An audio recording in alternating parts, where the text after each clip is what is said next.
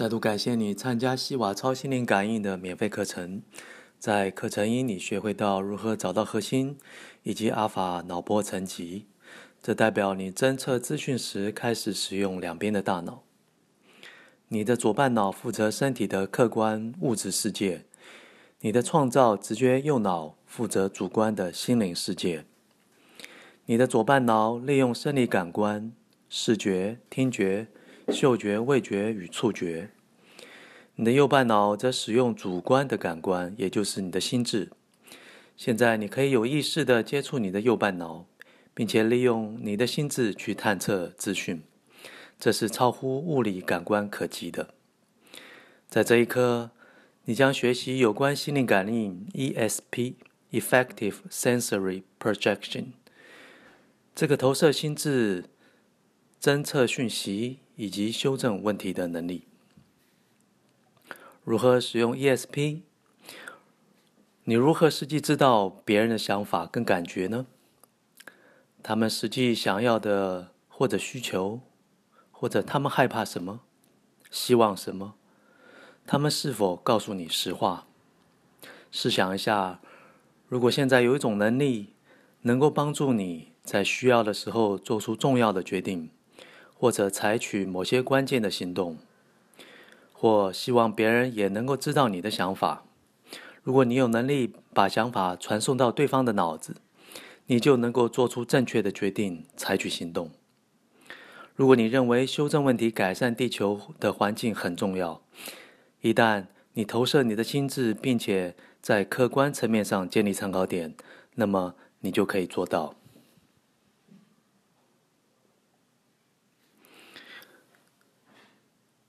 在我们学习第一次心灵投射之前，我们要先了解西瓦先生对智慧的看法。智慧从何处而来？西瓦先生说：“我们知道人类的大脑，不管处于贝塔或者阿法波，都可以探测讯息。在阿法层级，你可以靠大脑细胞探测资讯，借由神经网络接收讯息。以上都是主观的沟通方式。”如果你能够侦测别人脑中的讯息，那么你就可以使用那个经验跟资讯，就如同自己的大脑想法一样。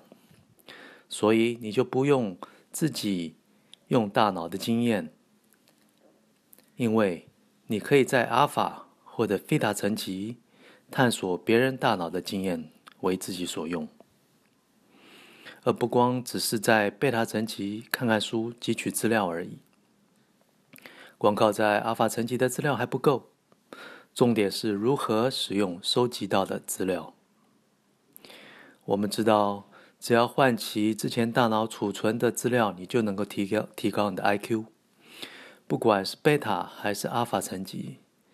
现在你还可以借由别人的资讯和经验来提升 IQ。所以，IQ 真正的意涵是如何使用资讯。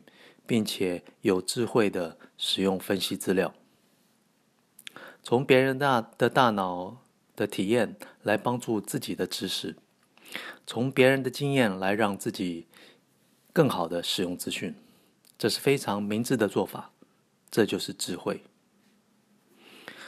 累积资讯就能够得到知识上的提升，聪明的运用才是真智慧。你有两个层级的资讯可以用。你有贝塔的感官，在大脑贝塔的区域存取资料；你有阿法的感官，在大脑阿法的区域存取资料。你有客观沟通能力，可以探测别人脑中的资料。你可以在任何地方感知到别人的经验，为自己所用。这就是智慧。也是提升 IQ 最好的办法。我们都有 ESP 超心灵感应，荷西西娃证明了每个人都有 ESP。当时荷西西娃为了找方法帮助自己七岁女儿的学校功课，而他的女儿做的一件事情让他很惊讶。在他的自传，他回忆道。当我在跟小孩互动的时候，我总特别小心。我会准备某些科技文章或者传记诗词之类的，希望他们能够记住。我会让他们做心灵训练，来放松身体，达到平静的心智状态，有点类似催眠，但是可以提问与回答。然后我在这种情况下为他们呃朗诵文章。有一次，我准备了一首诗给女儿，我还没有开始，他就朗诵了诗中的内文。那是下一首才要背的诗。他继续朗诵其他的诗词，而且都是跟我准备要考他的下一首。他似乎能够读懂我的心。我几乎很难相信，这就跟魔术一样，因为我已经教会这孩子们提高 IQ 的方法。于是呢，我立刻转移训练的方向，改成加强他们的猜测能力。首先，我发展出一种实验，看是否能让伊莎贝尔精确地猜测我所要讲的内容。结果，他的准确率越来越高。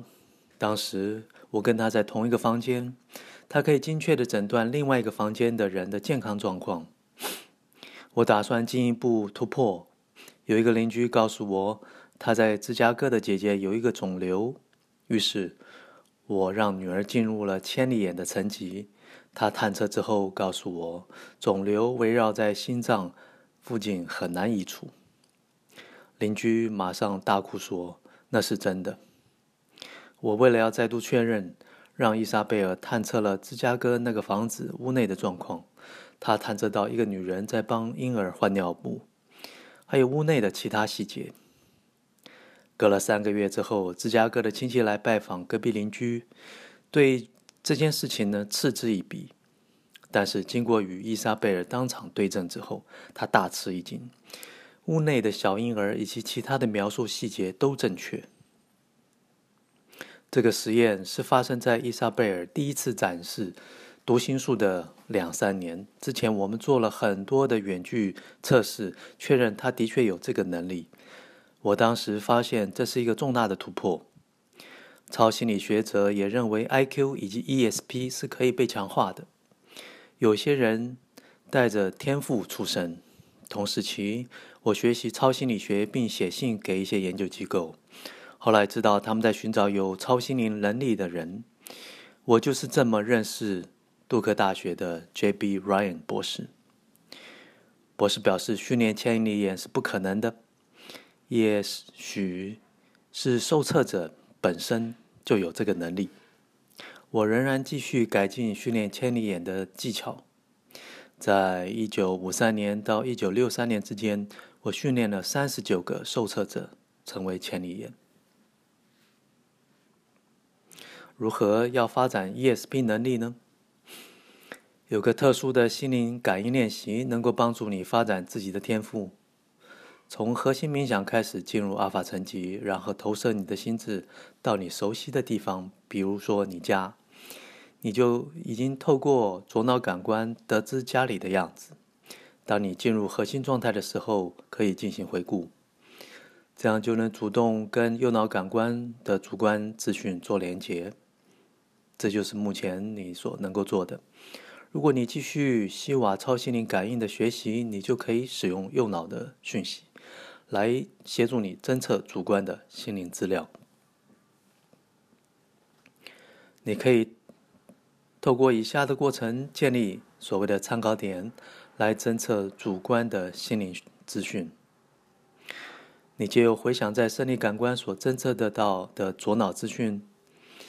然后在阿法层级，将这些客观的左脑资讯连接到创造直觉的右脑，然后利用主观的感官，你的心智，去探测生理感官所没有的讯息，并同时在阿尔法层级下显现在两边的大脑。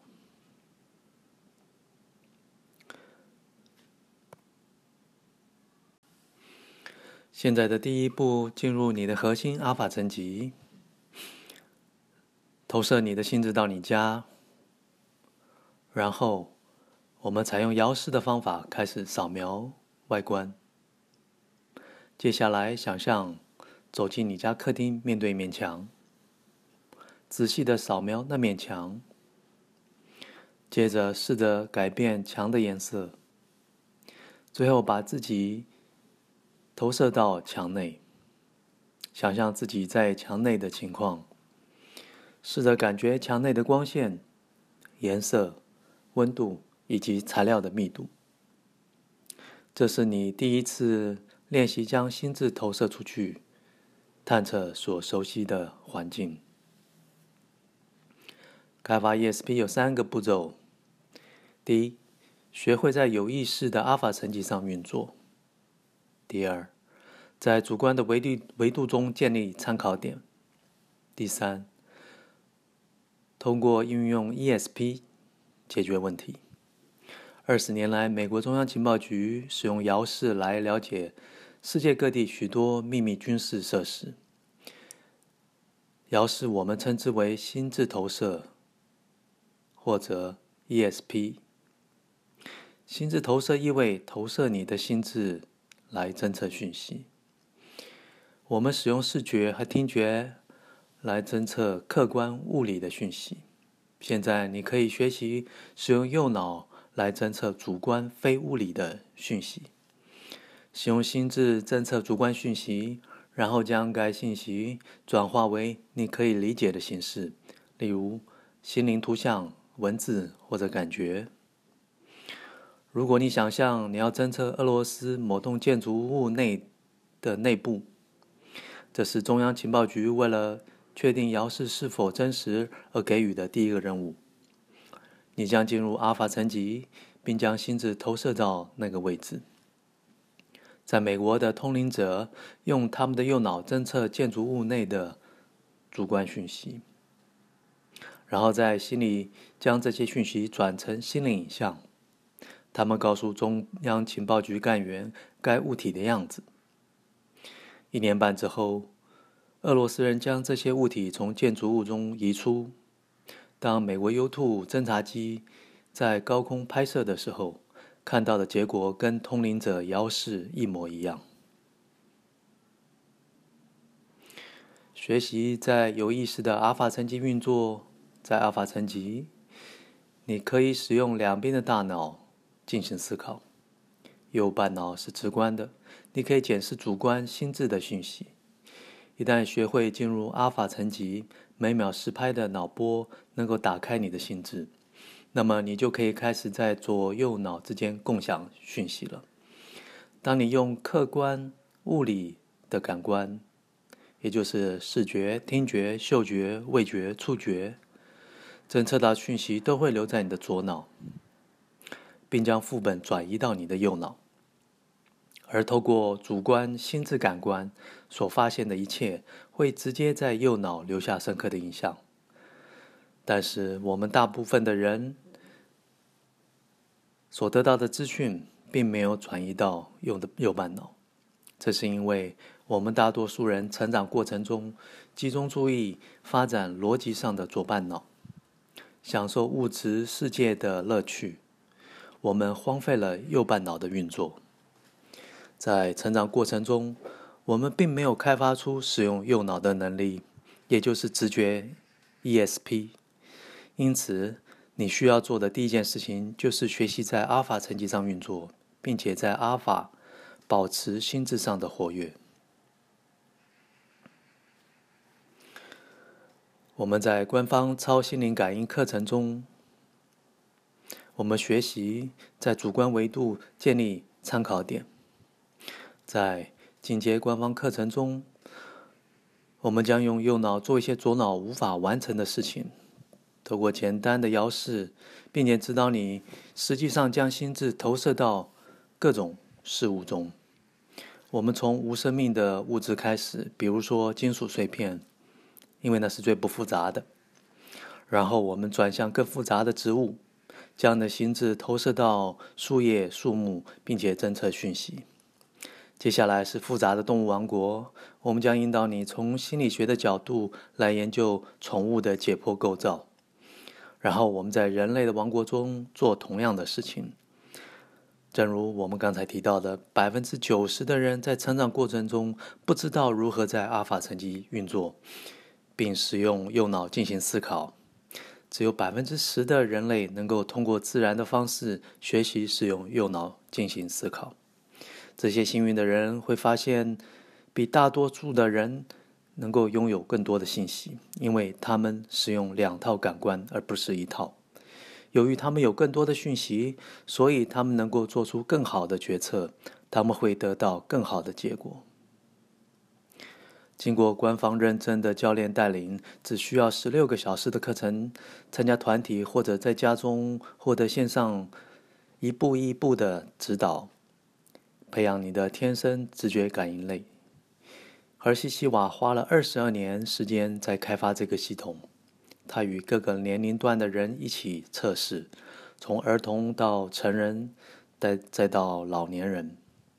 在过去五十年中，已经证明所有遵循我们指示的人都会得到满意的结果。在官方的最后一节课，你会在多个案例中练习使用 ESP。你将有时间至少完成十个健康案例，获得十次的 ESP 体验。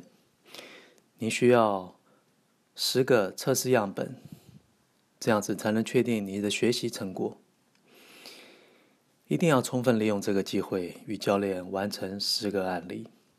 最重要的是，教练的脑波可以引导你的心智，知道如何侦测有关案例的主观讯息。